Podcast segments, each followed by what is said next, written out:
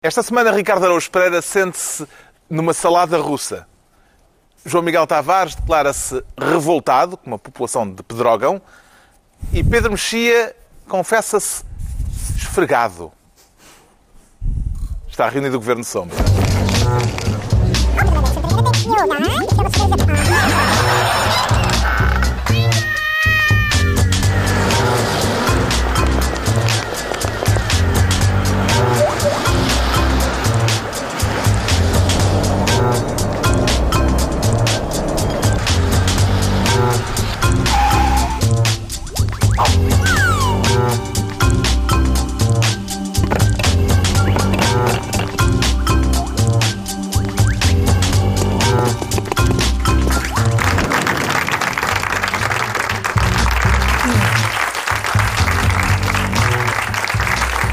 Viva, sejam bem-vindos no final de uma semana em que aconteceu muita coisa interessante.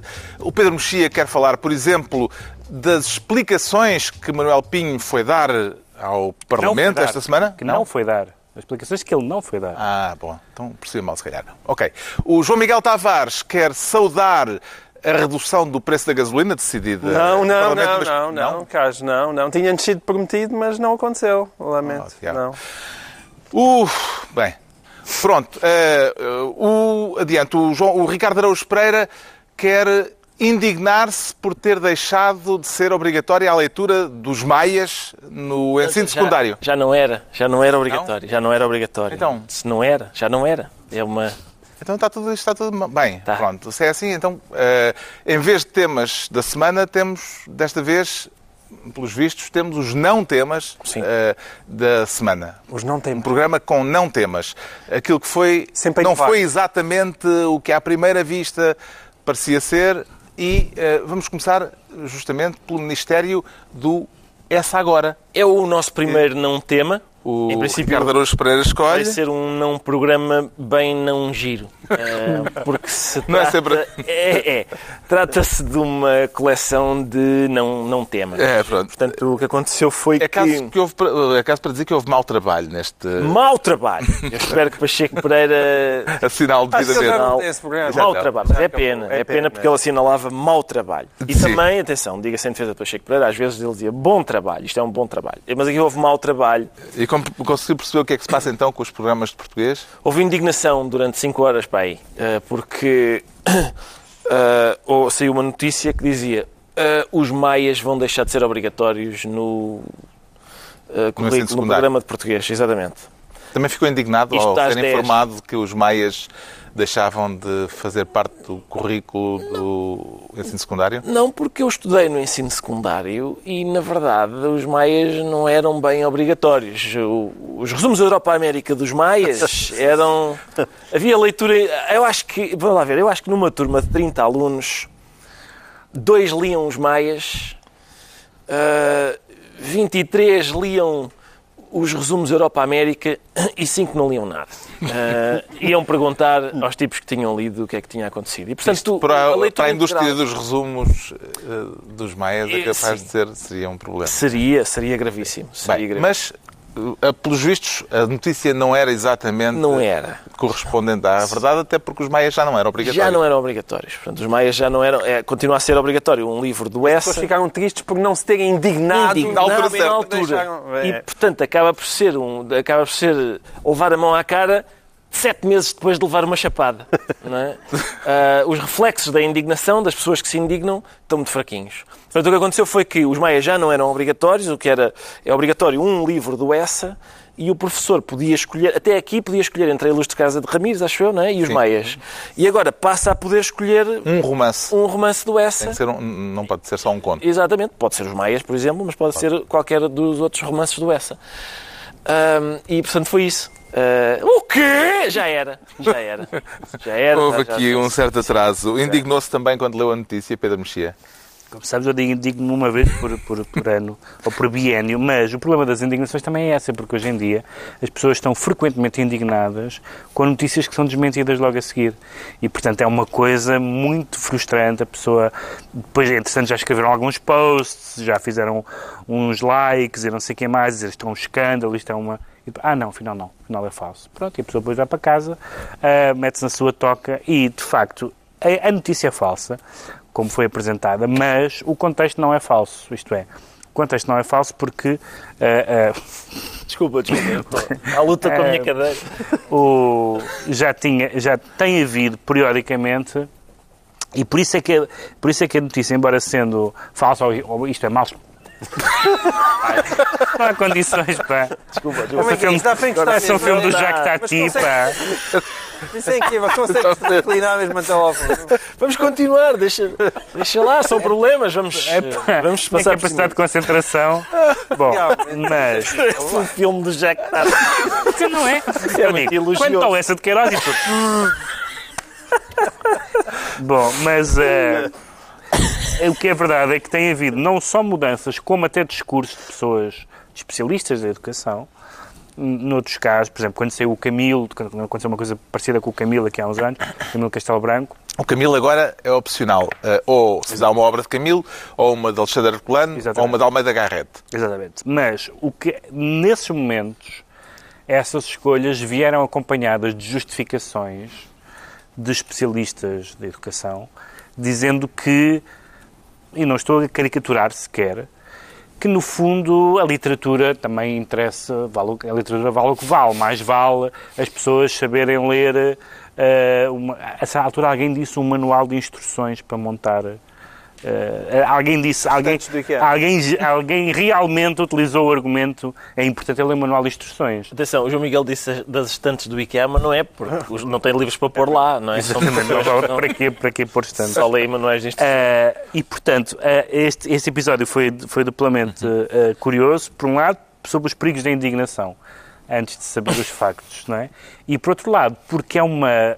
ela gerou, a notícia gerou indignação, ou boato gerou indignação porque é verosímil, ou seja, não é absurdo, nem é sequer falso que haja pessoas hum. no Ministério da Educação e especialistas em educação que acham que a literatura já não interessa Parece-lhe mais adequado que haja obras canónicas, hum. que era o que havia antes, quando os maias eram leitura obrigatória, ou Amor de Perdição era leitura obrigatória, ou autores canónicos, que é o que há agora, ou seja, uh, do Essa de Queiroz escolher uma obra. Isso é, isso é muito evidente para mim. Eu acho que é importante haver autores canónicos e não obras canónicas, até porque as obras canónicas nem sempre são as mais interessantes, sobretudo para um público em idade escolar da, daqueles autores, embora possam ser, digamos assim, as mais importantes, e, em alguns casos, eu tenho essa experiência muitas vezes, aliás, quando escrevi sobre esse episódio do Camilo, disse isso.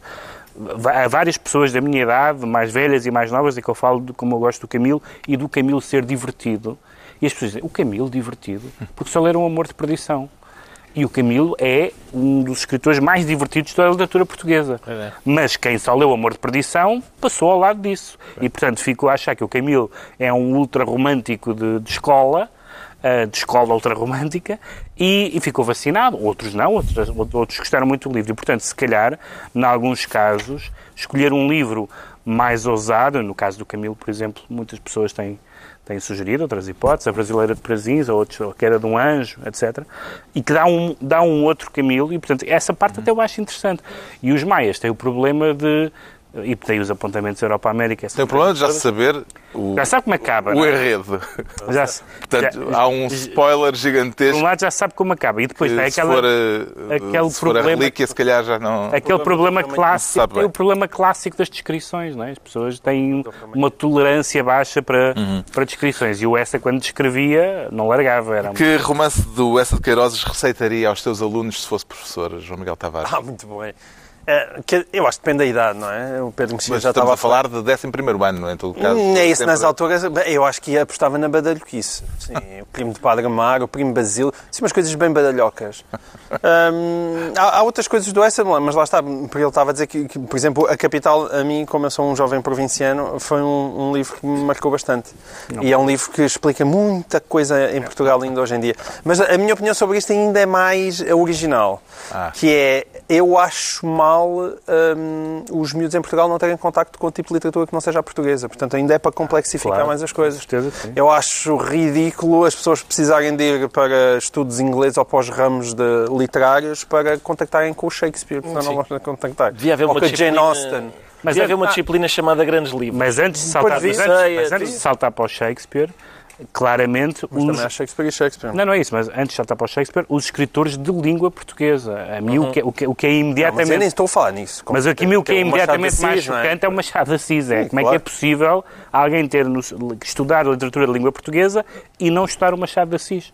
Que é talvez o maior escritor de língua E- portuguesa, de ficcionista, pelo menos. Mas e depois ainda há outra, outra questão, e eu sou muito a favor da liberdade, mas, mas muitas vezes. E, não, não, atenção, eu sou Essa, mesmo. essa necessidade Não, não, de liber- foi um mas é, eu, eu, por exemplo, tenho a sensação, a minha filha mais velha tem neste momento 14 anos e, portanto, está aí para o nono ano. E a sensação que eu tenho ao longo da sua vida escolar é que estão a tentar que ela leia as obras completas de Sofia de Melbrenner. E se alguém tem o azar de não gostar nem da Menina do Mar ou do Cavaleiro da Dinamarca, é- quer dizer, aquilo é, é- não faz sentido. Não faz sentido.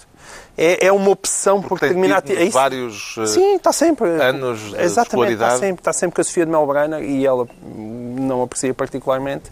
Lá está, gosta mais de Jane Austen de Sofia Melbrenner. E é uma pena ela não poder... Hum. Claro, que ela pode, ler por ela.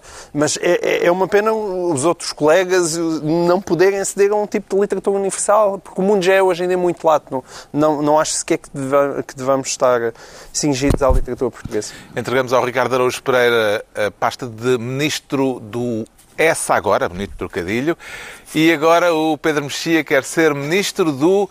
Olha, a que é que se deve o espanto, Pedro Mexia?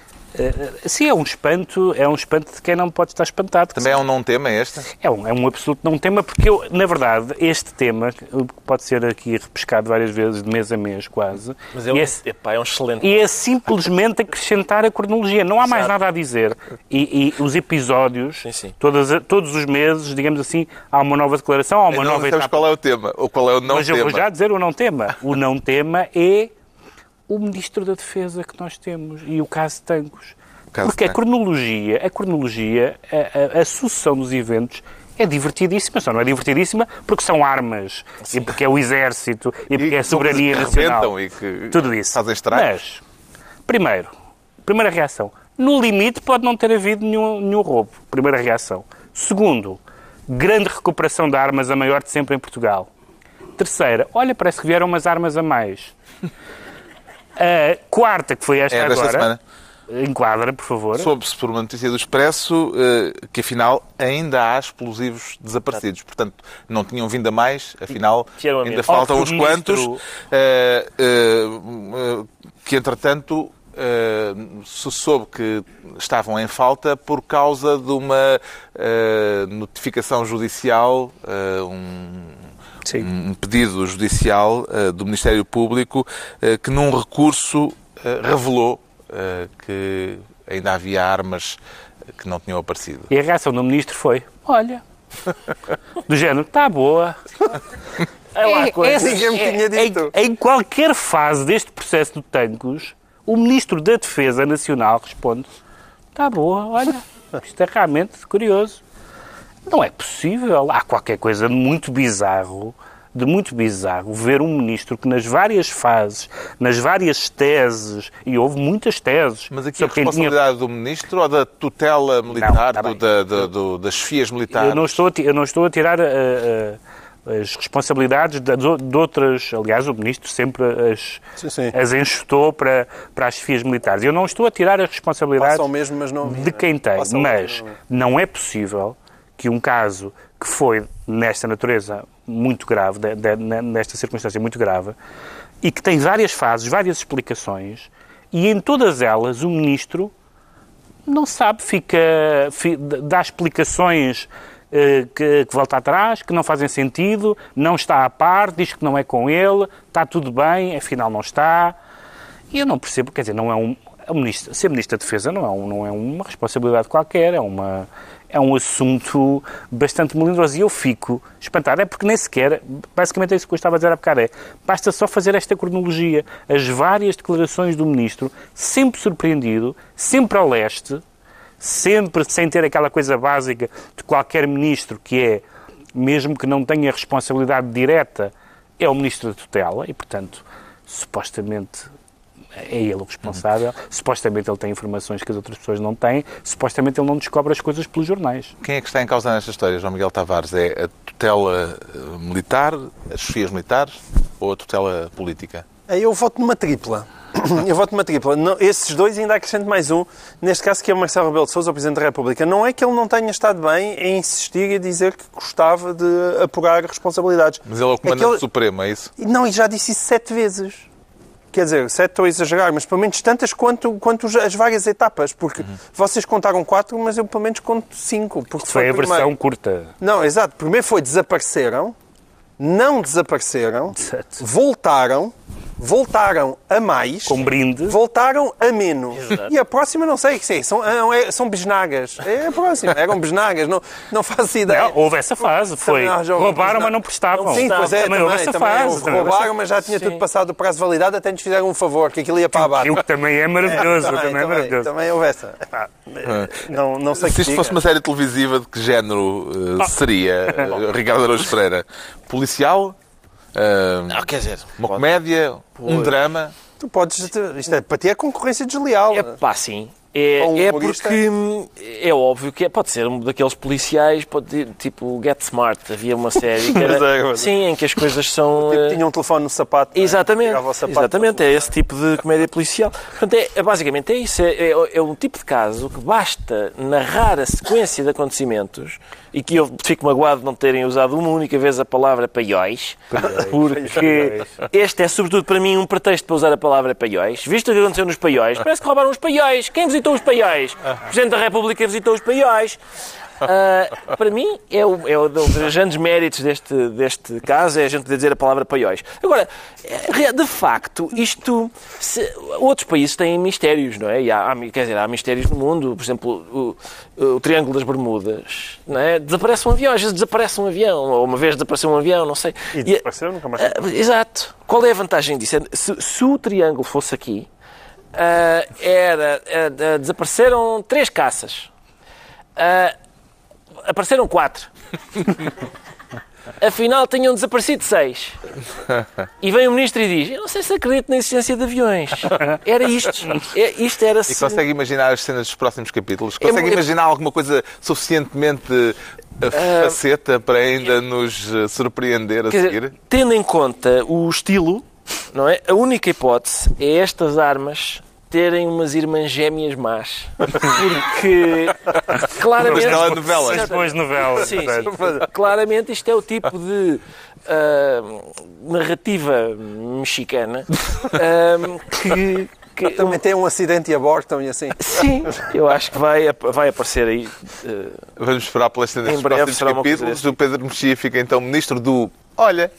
E agora é a altura do João Miguel Tavares. Disse bem. Era assim que Era assim, era assim. Este- Olha.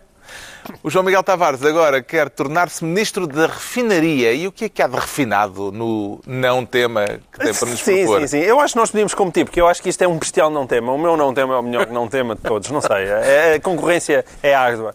Mas o, o- o não- Agora é um não tema refinado. é um não tema refinado porque mete combustíveis. não é? Pronto. E todos nós, nós eh, nos lembrámos aqui há, há coisa de um mês, ehm, foi eh, eh, aprovado, e com grande estrondo, na Assembleia da República, ehm, a descida do, do imposto ehm, dos combustíveis, e portanto aqui foi, foi aprovada essa descida na generalidade e depois descia para a especialidade. O problema é que nessa descida, desde a generalidade até à especialidade, de repente o Bloco de Esquerda e o PCP mudam ah, a sua opinião. Eles tinham-se abstido da primeira vez e agora de repente votaram contra. Ah, E é- e isso é uma coisa que é completamente incompreensível. Porquê? O que é que terá levado o Bloco e o PCP a fazerem marcha à ré? Eles justificaram-se. Atenção, o, o- Podia ser inconstitucional. Exato, podia ser inconstitucional. Há, há- há duas justificações. Justificação essa, Mas podia só descobriram, eh, depois de terem votado... Esse é o ponto. É, é que nas- o, na o- aquilo poder ser inconstitucional no sentido em que existe uma, no- uma, uma, uma norma travão que não permite à Assembleia da República estar a aumentar a despesa ou diminuir a receita, não permite, para, para manter a consistência ah, do orçamento de Estado. Isto não aconteceu agora, já existia, isso foi falado em todo lado. E, olha, incluindo aqui no Governo de Sombra. Nós falamos, ah, mas isto se calhar existe um problema de inconstitucionalidade. E o Bloco de Esquerda e o PCP agora descobriram, não, mas isto é chato, se calhar é inconstitucional.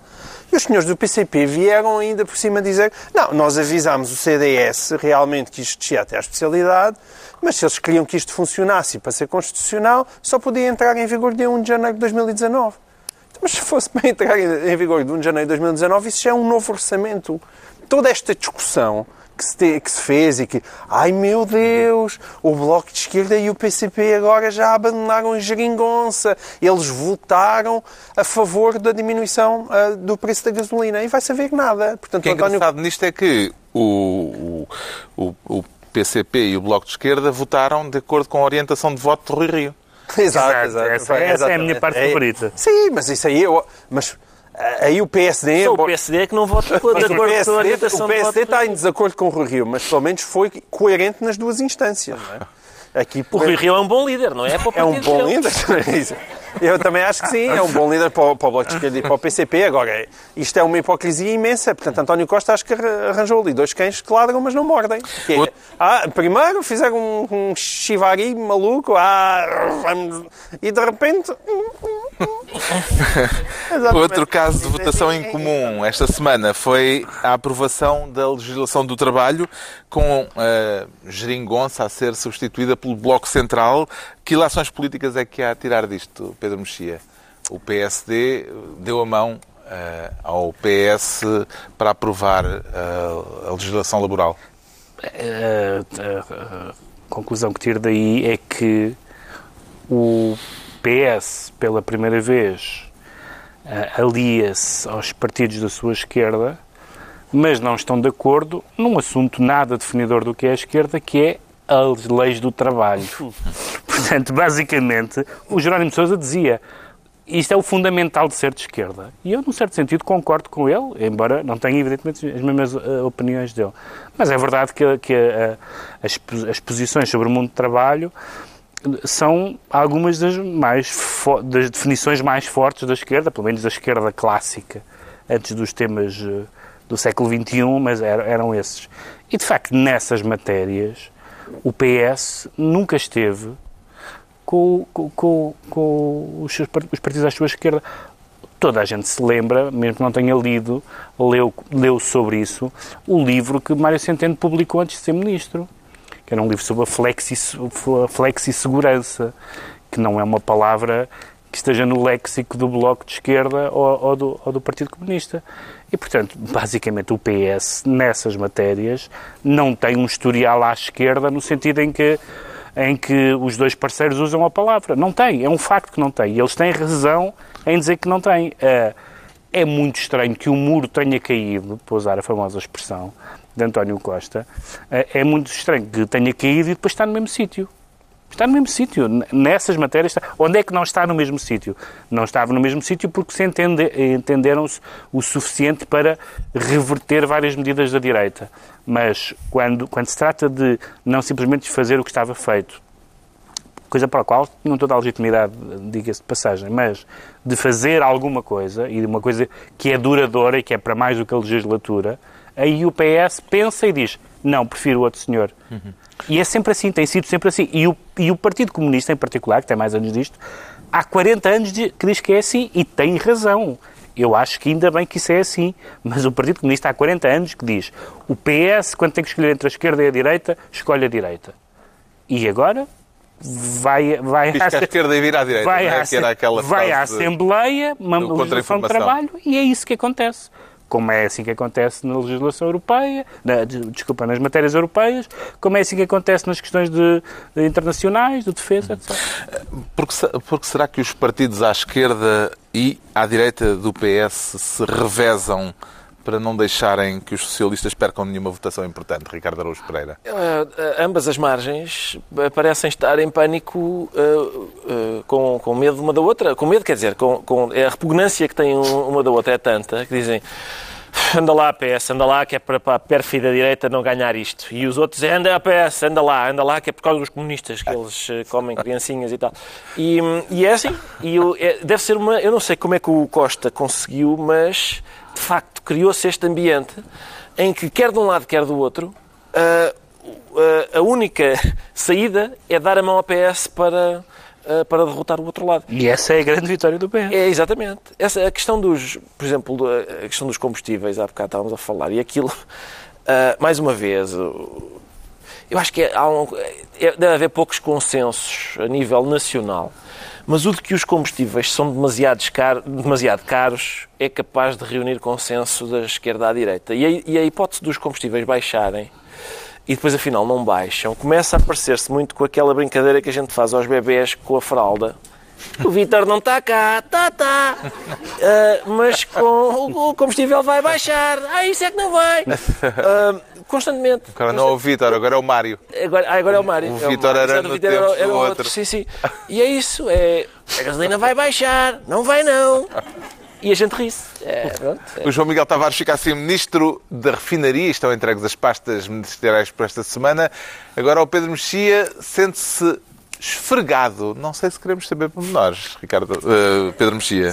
Querem, querem, porque é sobre, é sobre temas públicos. É bom que tenha uma boa justificação sobre esse estado de espírito que estou possa a, ser tornada citar, pública. Estou a citar a, a sem se tornar embaraçoso. O, o, a comparação uh, prestigiante que Manuel Pinho fez no Parlamento. Uhum a esfrega tem a ver com a frase de Manuel Pinho, do ex-ministro Manuel Pinho no Parlamento esta semana. Posso dizer a frase? Mas primeiro, não, primeiro, primeiro dizer porque é que ele lá foi. Pronto. Pronto. Ele foi lá para dar explicações sobre vários casos que, uh, que, o, que o afetam diretamente. Ele disse que havia assuntos dos quais não falava. O Parlamento, mal na meu entender, aceitou e já vamos falar uhum. sobre isso. Mas, mas fizeram-lhe perguntas à mesma sobre isso e ele deu a resposta. Eu, eh, eu quando convido alguém para ver o futebol em minha casa, também é uma comparação que tem que se lhe diga, se calhar, eh, quando convido alguém para ver o futebol em minha casa, não o ponho a esfregar o chão a seguir. Pronto. E essa frase essa frase. Tipo de coisa é que ele faz quando se vê futebol. Mas em, minha casa não é preciso esfregar o chão a seguir. Então, que é que ele, será que eles. É para os termossos e não sei o quê. Tiram termossos para os. É para, é, é para o termoço, claramente. Bom, o que me, há duas coisas, há duas Portanto, coisas bizarras. O, a comparação, os termos da comparação são uh, ir ao Parlamento futebol, ver o futebol em casa. Sim. Ir ao Parlamento, que é. Não, ir ao Parlamento, ir ao falar Parlamento. de energia e mostrar PowerPoints. Corresponde a Corresponde ver o futebol a em casa. Exatamente. Sim. Esfregar o chão corresponde a responder às perguntas que são feitas. Coisas que há de, a dizer. Ele, ele receber dinheiro sendo... no ordenado do BES enquanto era uh, ministro. Sendo o Parlamento, é sendo, sendo o Parlamento um órgão de soberania que, te, uh, que tem comissões onde se uh, investigam, não do ponto de vista judicial, mas do ponto de vista político, uh, certo tipo de uh, acusações e, e, as acusações que fazem Manuel Pinho são graves. Receberam um salário enquanto é ministro numa offshore é uma acusação grave. Uh, a maneira como foi dar aulas em Colômbia é uma acusação grave. Ele não tem tido respostas para isso, diz que responderá a seu tempo, etc. E que é muito fácil de dar? E tem direito a fazê-lo do ponto de vista judicial. Agora, há duas coisas. Primeiro é uh, a comparação, o que ele está a dizer é se é para não dizer nada, venho aqui com gosto. Se é para dizer coisas, não me convidem. Mas era de exigir que ele uh, falasse, tendo avisado previamente que não falaria. Não, não é. Essas de... coisas que são não. matéria, há duas, matéria verdadeiramente Há duas coisas diferentes. Eu acho, eu acho que os, análise. Eu acho que os deputados não, não se deviam autolimitar na naquilo que perguntam. Aliás, alguns não se autolimitaram. Acho que os deputados, as, as, pessoas podem se autolimitar naquilo que querem responder. E ele tem direito a isso. Não pode, não podem obrigar a que ele responda. Mas podem obrigá-lo a ser. A, a, ter, a ser cordato com o Parlamento, a dar respostas aos deputados que não sejam desse teor. Porque, basicamente, essa, essa comparação e essa linguagem do esfregar é uma. É, uma, é através do. E ele repetiu-a. Através, dos, portanto, através dos deputados, é uma forma de, de desprezo por todas as pessoas, por todos os portugueses normais, que leem o que apareceu nos jornais e querem saber.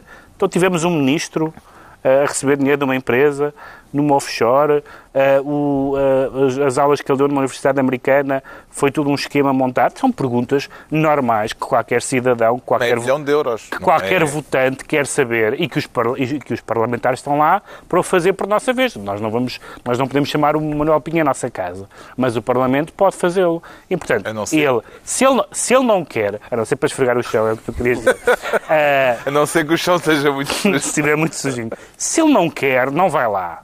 Se ele não quer, não vai lá. Agora, ir lá para, eh, para todos os efeitos, torear o Parlamento, e o torear tem algumas conotações. No caso de Manuel quando se Pinho, fala de Manuel isso se lembra Pinho, coisas. eh, foi uma coisa bastante foi uma coisa bastante feia e que não e que não não me tranquilizou sobre as suspeitas que há sobre ele. Jura? não, não ficaste tranquilo. Não fiquei tranquilo. Consegue compreender a estratégia de defesa de Manuel Pinho, João Miguel Tavares? Em tribunal, sim. E por isso é que eu gosto muito. Eu nunca me hei de cansar de fazer esta divisão, que é quando nós vamos falar da presunção de inocência. A presunção de inocência vale judicialmente, quando ele está a responder em tribunal. Aí sim, ele criminalmente, criminalmente, ele é um, um presumível inocente. Mas politicamente, ele é um criminoso. Pinho, politicamente, é criminoso. Não há presunção de inocência que lhe valha. O, o- o Pedro Mexia agora ah, acabou de ser uma pessoa muito educada e diz "Eh, "Não- não fiquei convencido. Não ficaste convencido. Aí o Rui Rio disse muito bem. O silêncio de, de, de Manuel Pinho fala por si. Manuel Pinho, na verdade, por isso é que eu acho que apesar de tudo foi útil ele ir à Assembleia da República. O que ele foi lá dizer foi sim, é verdade, eu embolsei este dinheiro. Foi isso que ele lá foi dizer. Porque se não o tivesse embolsado, tê-lo-ia dito. E isso é muito importante. Quer dizer, eu estou um bocadinho Mas já... pior que isso, é, é pior, pior do que o que ele disse sobre a substância foi e os senhores não têm nada a ver com isso. Essa parte é que eu acho a parte... ele disse essa é a coisas- parte- não disse isto, mas, é, mas quando o Parlamento pergunta, ele não responde, sobre uma matéria que é de interesse público, em que há não, há, não são dinheiros públicos, mas são dinheiros que têm a ver com pessoas que exerciam à altura cargos públicos, governativos, ainda por cima, ele não pode dizer, não, não, não pode dizer esse, esse assunto não interessa a esta casa. Ele, ele Não. escudou-se naquilo que terá sido um acordo prévio feito Certo. eh, com a Certo. Comissão E mal- para não aspecto- responder. Não, eu sei, E mal- e se- mal- se, a mal. Comissão tivesse dito que, que, que não aceitava, ele simplesmente não ia, portanto isto tornava-se ainda mais não assunto. Eu, nesse aspecto, é, foi útil para os portugueses verem a, a lata, a lata daquelas pessoas. Até porque o Bloco, Isso- isso o é bloco importante. ignorou e fez a pergunta E fizeram não bem em fazer. disso, não, mas atenção, as coisas que se passaram ali foram inacreditáveis. Aliás, muitas delas. Eu, eu, eu tive entretidíssimo e fascinado como quem vê um acidente de trânsito ah, ah, a, a assistir àquelas perguntas, enquanto du- durante o tempo todo que aquilo foi transmitido. E eu assisti às coisas mais inacreditáveis, algumas das quais não chegaram a ser devidamente sublinhadas. Eu ouvi com estes ouvidos que até há de comer Manuel Pinho, Manuel Pinho, a criticar esses políticos que andam sempre a transitar entre a política e as empresas de energia e vão para as empresas de energia e vêm para a política. Realmente é um- Manuel Pinho, isto é, é a mesma coisa que o Bill Clinton vir, vir dizer que os charutos só devem ser usados para fumar. Quer dizer, não pode ser. Quer dizer, Para manter o nível, Para manter o nível, para manter o nível de Manuel Pinho, para manter o nível de Manuel Pinho. Quer dizer, que lata, que suprema lata. Manuel Pinho, apesar de não ter respondido às perguntas que lhe fizeram, eh, disse naquela audição parlamentar que era muito fácil responder e que até seria uma risota. Ah, isso, isso é maravilhoso. Seria Eh, ficou curioso quanto ao aspecto cómico que há nisto e que Manuel Pinho está a manter em segredo. É o riso da hiena. Eu fiquei É como aquele riso curioso de hiena. e, e repudio essa resposta, porque quem é que, quem é que perde a oportunidade de provocar uma risota? Isso não, não seria... Eu não percebo se era, se era facílimo e era uma Consegue imaginar o que é que poderia proporcionar bons momentos de risota? Que seria, eu imagino-me a receber resposta de o... Manuel Pinho a- hum, às perguntas de se de facto eh, recebeu dinheiro eh, regularmente Oh, Carlos, enquanto eu- era ministro de uma empresa privada. Sim, eu, eu imagino-me a, receber 30 mil euros do BES durante um ano e, e também tenho vontade de rir. Hum, talvez, talvez, é que depende, não é? Nem toda a gente tem o mesmo sentido de humor. Talvez fosse uma risota gira para Manuel Pinho. Agora, esta Comissão Parlamentar de Inquérito foi, na verdade, uma Comissão Parlamentar de Convívio em que não, não se Bem, equilibrou- convívio, a deputada Mariana Mortágua do Bloco de Esquerda, eh, que foi a mais contundente, eh, disse-lhe a certa altura que ele estava a brincar com coisas muito sérias. Os que no passado cá vieram fazer o mesmo tinham algo a esconder. Ele Sim. depois não respondeu a isto. Eh, Mas, mas quer dizer, Já tivemos belos momentos. sim, tivemos. Zé Albava, que não se lembrava de nada que fazia Nada. desde 15 anos. Não tenho recordação. Nada, nada. Não tenho memória. Mas eh, esta, o que eu temo é que a certa altura ele estava, ele, Manuel Pinho, o que fez foi uma, uma TED Talk, digamos, sobre energia. Exato. Ah, com boneco, bons, bons bonecos, os gráficos estavam bons e tal. O meu receio é que aquilo pareceu-me o tipo de coisa que Manuel Pinho faz por 50 mil euros. Ah, Então até foi uma pechincha. Deu eu uma acho borla que... Parlamento. Exatamente. O meu receio é que a gente ainda tenha que pagar aquilo. Já está Não, pá, porque acho que já é pagaste. que- Pagaste adiantado. Exato. Está esclarecido porque é que o Pedro Mexia diz sentir-se esfregado. Quanto ao João Miguel Tavares, declara-se revoltado. E qual é o motivo da sua revolta, João Miguel Tavares? Ah, neste caso, a minha revolta acho que é a revolta de todos os É portugueses. caso para dizer isto é um escândalo, meus senhores? É caso Aquela para dizer frase que é um escândalo, a emblemática. é um escândalo muito transversal. Nós acabamos de falar de Manel Pinho, portanto, estamos a falar do, do campeonato dos milhares de milhões, não é? que é o campeonato das energias, campeonato dos milhares de milhões. E de repente passamos para o campe- o campeonato de Pedrógão, que realmente é o campeonato das centenas de milhares. Estamos a falar ali de 500 mil euros que podem ter ido para, para, para recuperar casas Por outro indevidamente. lado, é mais chocante pelo contexto. Mas, por outro lado, não só é mais chocante pelo contexto, como é chocante no sentido em que isto é assim, desde cá de baixo até lá acima. Contextualizando, a revista Visão denunciou eh, casos de aproveitamento indevido das verbas para a reconstrução das casas que arderam em Pedrógão Grande no ano passado. Qual é exatamente o esquema da fraude? Não, o esquema da fraude é facílimo, aliás, e muito praticado em Portugal, nomeadamente Sim. pelos senhores deputados da nação, não é? E, e- e outras pessoas. Olha, e agora por muitos, por muitos pais de estudantes estão a tentar entrar na escola e foram todos a correr mudar a, a morada fiscal para, para os filhos irem para, para as escolas que eles querem. Os deputados fizeram isso mesmo também, para conseguirem ter aqueles subsídios de deslocação, vivem em Lisboa e dizem que têm a casa a 300 km. Portanto, está tudo ah, habituado a, a- a utilizar a morada fiscal para quê? Para basicamente... Só que aqui houve um uma- incêndio, não é? Que, que Exatamente. tudo bastante para mais... fingir que uma segunda habitação, ou terceira, ou quarta, é a primeira habitação. E neste caso, o que é que fizeram? Ah, eu, eu também desconfio que propositadamente ou erradamente os próprios critérios para a reconstrução das casas foram mal aplicados e, portanto, diziam assim, ah, hum, as casas para terem prioridade na recuperação, a morada fiscal das pessoas tem que ser aquela, para provar que é uma primeira habitação, como é evidente, não é? que é para serem as primeiras habitações a serem recuperadas. E então, montes, algumas pessoas, neste caso sete, oito pessoas, ah, sete, oito casas, colocaram moradas fiscais já depois dos incêndios. Há notícias de casas que estavam completamente devolutas muito antes dos incêndios, já ninguém lá vivia há 30 anos e ainda, e, inclusivamente, há pessoas que vivem em França. Não é? E que vieram dizer que vivendo em França que a primeira habitação era ali em Pedrógão e, e- pronto, receberam 100 mil, 100 e tal mil euros para ficar com uma vivendazinha nova onde existia um pardieiro. Alegadamente, eh, com a conivência da Câmara Municipal, de resto, o Presidente da Câmara eh, já veio dizer, sem grandes explicações, que, no fundo, veio dizer que é tudo uma cabala, que, Sei- é que eu- que foi motivado politicamente. É por isso, mas isso, é por isso é que este caso é impressionante. É as semelhanças entre o alto e o baixo, não é? Não, não é só neste tipo da, da questão das moradas fiscais, mas de repente, quando veio o Presidente da Câmara de Pedrógão Grande, o senhor, ahm, ele chama-se Valdemar, não é? Val, o senhor Valdemar Nunes, penso que é assim que ele se chama, ahm, vem e, e parece que teve aulas de ah, engenharia da cabala com José Sócrates. Pá, porque ele ah, de que repente. saudades desse nome. Exato. Não, não, mas, mas não sou eu, não, não é isto. Vocês já vão ver, não sou eu que estou a exagerar. Eu, eu até apontei os passos. Eu acho que José Sócrates estava lá em casa, é? o professor dele, a, a apontar. Check, que foi. Ah, primeiro, não explicou nada à visão e não deu ausência total de explicações. Professor Sócrates. Certo. A seguir, veio dizer ah, que isto é uma afronta, uma afronta, uma vergonha, isto é uma afronta. Sócrates no Parque das Nações. Certo. A seguir, isto é má fé, isto se revela-se uma má fé. Sócrates. Certo. E a seguir, isto é uma peça jornalística que está comprada. Sócrates. Certo. E a seguir, a dizer que não, isto é, mas é inveja pela qualidade do meu trabalho. E Sócrates, certo. E, ok, e a seguir vem já Sócrates aqui, isto tem 100% a cabalas 4. Pronto. Ele passou com, é, exemplarmente, 100% a cabalas 4. Mas Desde tudo estás isto... careca, estás mais histriónico. Não, pá. É isso. Agora o vapor sai com mais facilidade.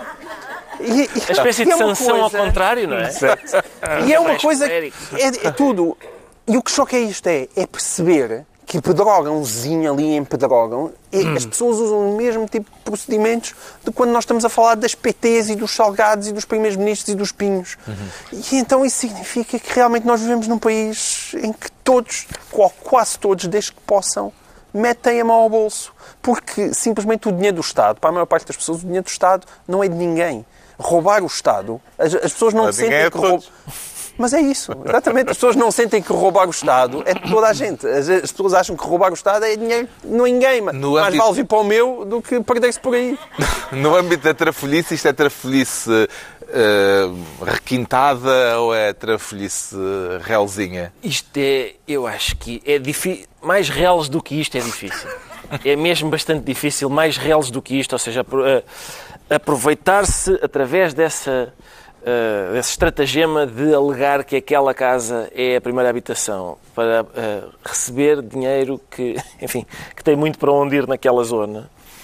Eu, mais reles que isto é difícil. Eu espero que haja no, no inferno um- um- um- só uma secção especial só para esta gente em que o próprio demónio diz não, eu pessoalmente quero ir lá fazer maldades no rabo destes, destes senhores. Uma coisa que, Com o recurso ao fogo, provavelmente com recurso ao fogo, fazendo arder eh, Exatamente. essas casas Exatamente. construídas. E outros utensílios. Eh, será que temos de concluir com este caso, Pedro Mexia, que é um caso que vem justificar a existência de burocracia eh, e de procedimentos mais pesados para verificar a legitimidade daquilo que as pessoas alegam nestas circunstâncias? Bem, tal- talvez possa dizer isso, mas na verdade, se nós estivéssemos a, a ler não essa história, que realmente é uma história escabrosa, mas a história de pessoas que ainda não conseguiram ter dinheiro por causa da burocracia e o dinheiro lhes é devido, também estávamos escandalizados com isso. Eu não sei, eu li, li a peça da visão, ah, li as, as negações veementes e as teorias da cabala. Ah, ah, certamente teremos mais esclarecimentos sobre o caso no- nos próximos tempos. O Ministério Público abriu um inquérito Exatamente. e, portanto, isso vai 260 ser... é, é que isto é que é impressionante. Há tantos meses envolvidos. Nós estamos a falar de 260 judicialmente. casas. É imensa casa queimada. Mas, quer dizer, são 260 casas. É assim tão difícil saber quem lá vivia e quem não vivia. Os vizinhos sabem todos. É, Faz-me genuína confusão. Porque isto, ao mesmo tempo, mostra também a incompetência, mais uma vez, seja do Estado Central, seja das pessoas que estão ali a tratar daquilo. Não há... O... Ou conivência. Parece- Eh, ou no- conivência, Aquilo sim, que foi que é alegado pior, é é? que Mas é que houve tanto voluntarismo, houve tanto voluntarismo e houve a sociedade civil a mexer-se. Eu que sou tão crítico, a sociedade civil não faz nada. Neste caso tentou atuar e depois vai-se ver, pumba, ainda assim, com os pés. Não, o, gra- o grande problema daquilo é o contexto, porque nós, eh, em situações muito diferentes como aquelas que o João Miguel eh, referiu, que são tão diferentes quanto os deputados por causa dos subsídios de, de deslocação e os pais por causa das escolas dos filhos, e por outras razões, as pessoas fazem eh, habilidades, vigarices, etc. Portanto, isso, nenhuma delas é em si mesma boa, algumas são graves, outras são menos graves. Mas aqui aconteceu um caso que chocou o país, uma mortandade inédita e, portanto, qualquer trafolhice nesse contexto tem uma gravidade muito maior do que teria se fosse, se em vez de, de um incêndio tivesse sido uma coisa qualquer, umas cheias em que não morreu ninguém, ou coisa do género, só havia estragos materiais, etc. Portanto, dá uma gravidade maior, mas também dá a, a visão do, do, do- Eu acho que o João Miguel tem alguma razão na, na visão que as pessoas têm do Estado, mas também as pessoas, a natureza humana é o que é. As pessoas, a ideia de que, de que mesmo numa, num estado de catástrofe, como, como se viu o país mobilizar-se, isso impediria moralmente certas pessoas que viesse ao de cima o pior que há na espécie, não, não impede. É aliás, logo, logo na altura dos incêndios, houve várias pessoas a dizerem que eh, havia uma, uma, uma correlação bastante duvidosa entre as pessoas que se diziam mais afetadas as que eram mais. Houve montes de casos desses, até na imprensa regional ou nas rádios regionais, diziam, mas eu conheço aquela pessoa que apareceu na televisão, não lhe deu nada à casa. Portanto, as pessoas aproveitam-se isso agora. aproveitar-se de, de, de, habilidades fiscais ou financeiras ou não sei o quê é, é lana caprina. Neste contexto dos fogos é chocante. Já sabemos porque é que o João Miguel Tavares uh, se diz revoltado. Vamos agora tentar perceber porque é que o Ricardo Araújo Pereira diz sentir-se numa salada russa. E quais são os ingredientes, Ricardo Araújo Pereira? Os ingredientes são. Uh, não sei se é Macedónia. Montenegro. É, está. Isto ah, pensava que ias falar do Montenegro. Não, não, não. ia, ia falar da Macedónia. É que é um país, é, mas é também Macedónia uma. é batatas, uma de saladas. ervilhas. Não, pensava que te ias referir a. Os cozinheiros são Putin e Trump. São Trump Putin a Montenegro. Exatamente. E... Um cozinha e o outro serve. Sim. Mais uma vez, este, isto podia entrar na, na lista de não temas que fizemos no início. Certo. Porque Trump disse uma coisa e depois disse que não tinha dito uma coisa e depois disse o que é que de facto queria dizer. Estamos a falar dos desenvolvimentos. Naquele momento em que ele diz, uma espécie de dupla negativa. Exatamente. Estamos a falar dos desenvolvimentos na sequência da cimeira entre o presidente americano e o presidente russo em Helsínquia, no princípio da semana. Qual é a versão dentre as várias versões de Trump que lhe parece mais credível? Eu acho que é aquela, aquela em que ele depois corrigiu e leu atentamente num papel uh, escrito provavelmente por uma equipa de pessoas uh, para, para que ele não voltasse a meter a pata na poça. Mas ele depois levantou ele os olhos depois levantou papel. os olhos e as pessoas devem ter feito. Pronto, lá vai ele. ele até a luz foi abaixo. Agora vai improvisar. Sim. Até a luz. Mas é, portanto, mais uma vez, a cronologia dos acontecimentos é Trump, ao lado de Putin, diz a Rússia não é suspeita de ter uh, feito, ter interferido com as eleições uh, americanas, nem vejo porque é que seria. E depois ele disse. Uh, o que eu queria, eu queria dizer é ligeiramente diferente, é na verdade o contrário. Eu queria dizer a Rússia não é, não é suspeita, não, nem vejo porque é que não seria. Uh, e portanto, e depois a seguir Sim, disse. Todo o contexto em que a frase inicial foi dita desmente completamente. Todo, todo, todo desmente completamente essa, sim. Uh, e depois, e ele leu atentamente um papel uh, escrito claramente por alguém que sabia o que é que ele queria dizer naquele momento e, e disse o contrário. Uhum. E por isso foi, é, é, é sempre uma satisfação ver Antigamente chamava-se o líder do mundo livre, o cargo mais importante do planeta, e é um sossego saber que está entregue a este chimpanzé.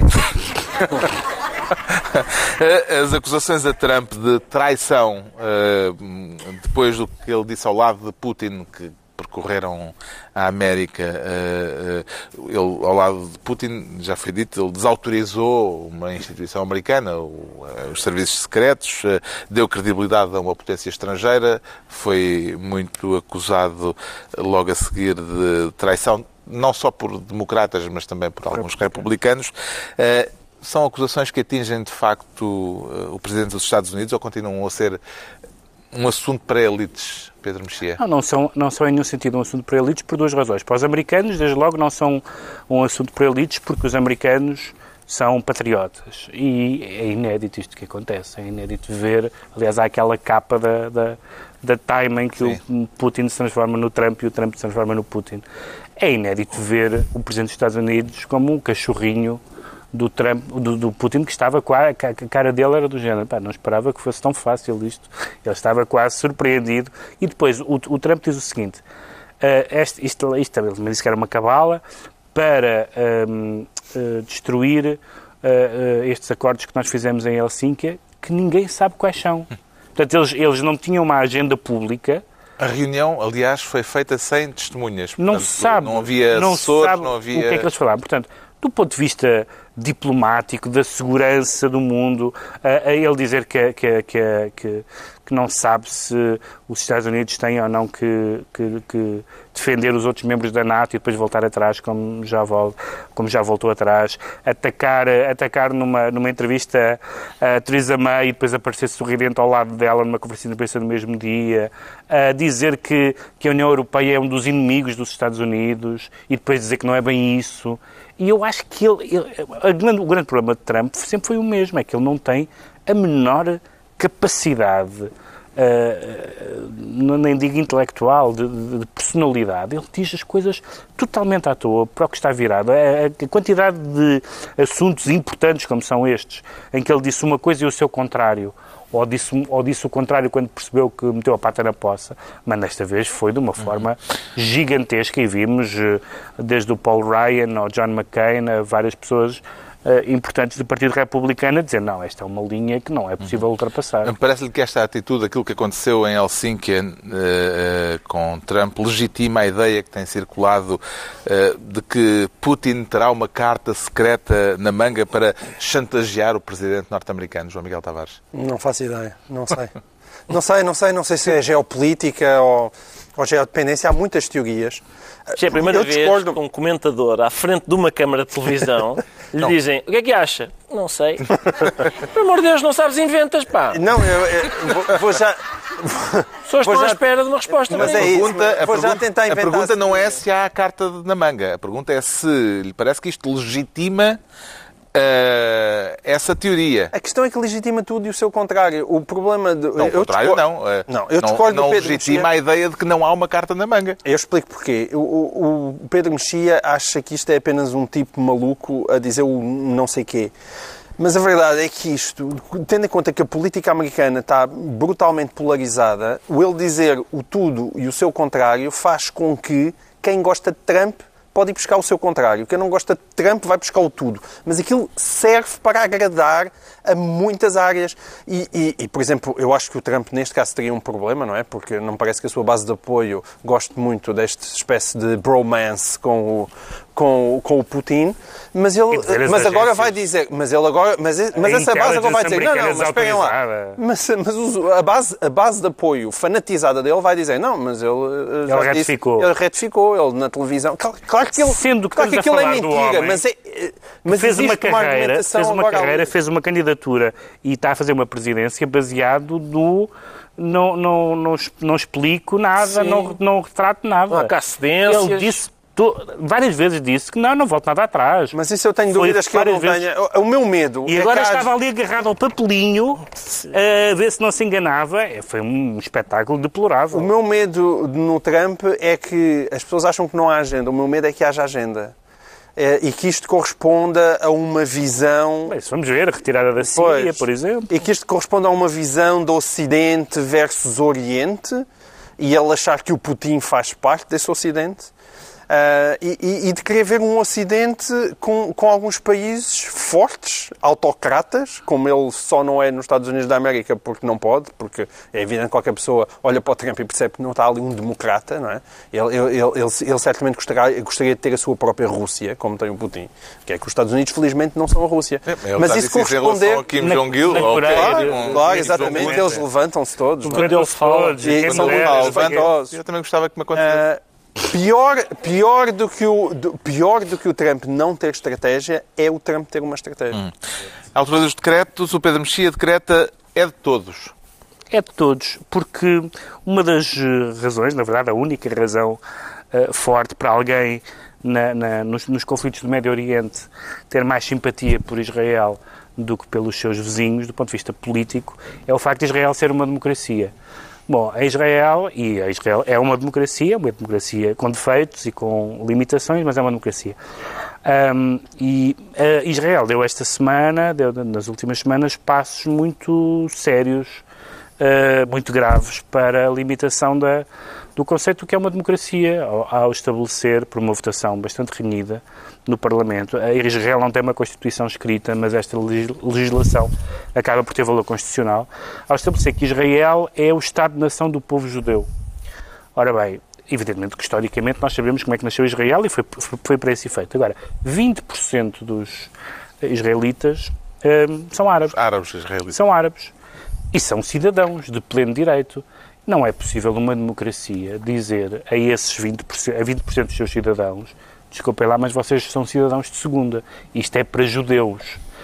E percebe-se perfeitamente as razões históricas, percebe-se hum, até certo ponto os, os receios demográficos, mas um Estado democrático não pode declarar a sua base étnica desta forma como esta lei foi votada, e eu acho que as pessoas, evidentemente os, amigos, os inimigos de Israel por maioria de razão, mas os amigos de Israel também devem estar tristes com esta decisão. O Ricardo Araújo Pereira decreta chiu. Chiu. Porque Ah, por acaso eu tinha, eu tinha pensado num decreto antes que era, ah, não sei se viram na, na final do Campeonato do Mundo, eu acho que o momento alto é no fim, quando eles estão a dar as medalhas e começa a cair aquela chuvada. E só há um chapéu de chuva. E há, há um segurança com um chapéu de chuva em cima do Putin e o resto está tudo encharcado, os outros, toda a gente, eu- inclusivamente o chapéu está a fazer goteira para cima do Presidente da França. Está a chover especialmente mais em cima da França, que o chapéu do Putin está a tirar tudo para lá. Ahm, mas depois acabei por está chiu, porque, mais uma vez, é, é sempre um, é, aquece o coração este tipo de história, que é Rui Maria Pego, ah, um, um profissional de rádio e, enfim, não sei como é qual é, é, prof- comunicador que se diz, não sei o que é, não sei o que é. Bom, não interessa. Escreveu um texto denunciando algumas situações ah, cotidianas de eh, homofobia. Ah, escreveu no Observador e depois ah, teve a ousadia de fazer link ao que é para o Instagram, ao que é. E, e, e o que é que acontece? Portanto, ele estava a denunciar discurso de ódio, houve alguém que achou, ou fingiu achar, que aquilo era discurso de ódio, que, que a denúncia do discurso de ódio era discurso de ódio, e o Instagram concordou e apagou-lhe aquilo. É, portanto, acho que estamos todos mais ricos no mundo por causa desta. Acho que, acho que ficámos todos mais ricos com esta. O João Miguel Tavares declara separação de poderes. Eu- sim, eu declaro separação de poderes. eh, e estes poderes aqui. Momento Montesquieu. É, é, sim, e bem falta faz em, em- em Portugal. Acho que devíamos acabar a citá-lo eh, Barão. no final de todos os programas. E eu fiquei muito espantado com uma notícia que li esta sexta-feira. Eu, aliás, ainda quero investigar isto melhor. Que dizia simplesmente que Bruno Carvalho tinha ido à Assembleia da República eh, e tinha sido acolhido com grande receptividade pelo núcleo dos deputados sportinguistas na Assembleia da República. Eu, deve ser ignorância minha, não fazia ideia que existisse um núcleo de deputados sportinguistas e nem sequer consigo perceber como é que pode haver. E, e, e parece que Bruno Carvalho não era o primeiro a ir lá, já tinham lá ido mais eh, Não, não. Dois, dois candidatos. É até relativamente tradicional A ver uns almoçareques e uns com o jantareques. presidente do Benfica do, e do Porto pelos deputados. E afetos. bem a- prestigiantes. É, exatamente. Mas eu convinha que os senhores deputados, primeiro, eu espero que aquilo, se aquilo é no tempo de trabalho deles, estamos, estamos nós a pagar para, ele- para eles ouvirem Bruno Carvalho. Eu gosto das pessoas que É quando uma dizem coisa- pagar fazem os gestos. É uma coisa que me chateia, desculpem lá, chateia-me que a gente esteja a pagar para ouvir a candidatura de Bruno Carvalho. Aliás, que nem sequer deve ser candidato. Pá, mas eu, eu- pergunto-me, será que os deputados veem televisão, leem jornais, sabem o que é que se está a passar no mundo de futebol, perceberam o que é que se passou no Sporting? Núcleo Sportingista de deputados a, a- a- a- a apanharem eh, visitas de, de candidatos ao, ao Sporting. A separação de poderes, o futebol tem que ficar fora da política. Já toda a gente percebeu o que é que é o futebol português. Levá-lo para dentro do Parlamento é, é, quer dizer, enfim, está ali em concorrência com o Manel Pinho. É, entre Manel Pinho, a audição Manel Pinho, esta visita de Bruno Carvalho. Ah, eu, eu gostava que prestigiassem o Parlamento, sei lá. E está assim concluída mania. mais uma reunião semanal, dois a oito dias, à mesma hora. Novo Governo Sombra, Pedro Mexia, João Miguel Tavares e Ricardo Araújo Pereira.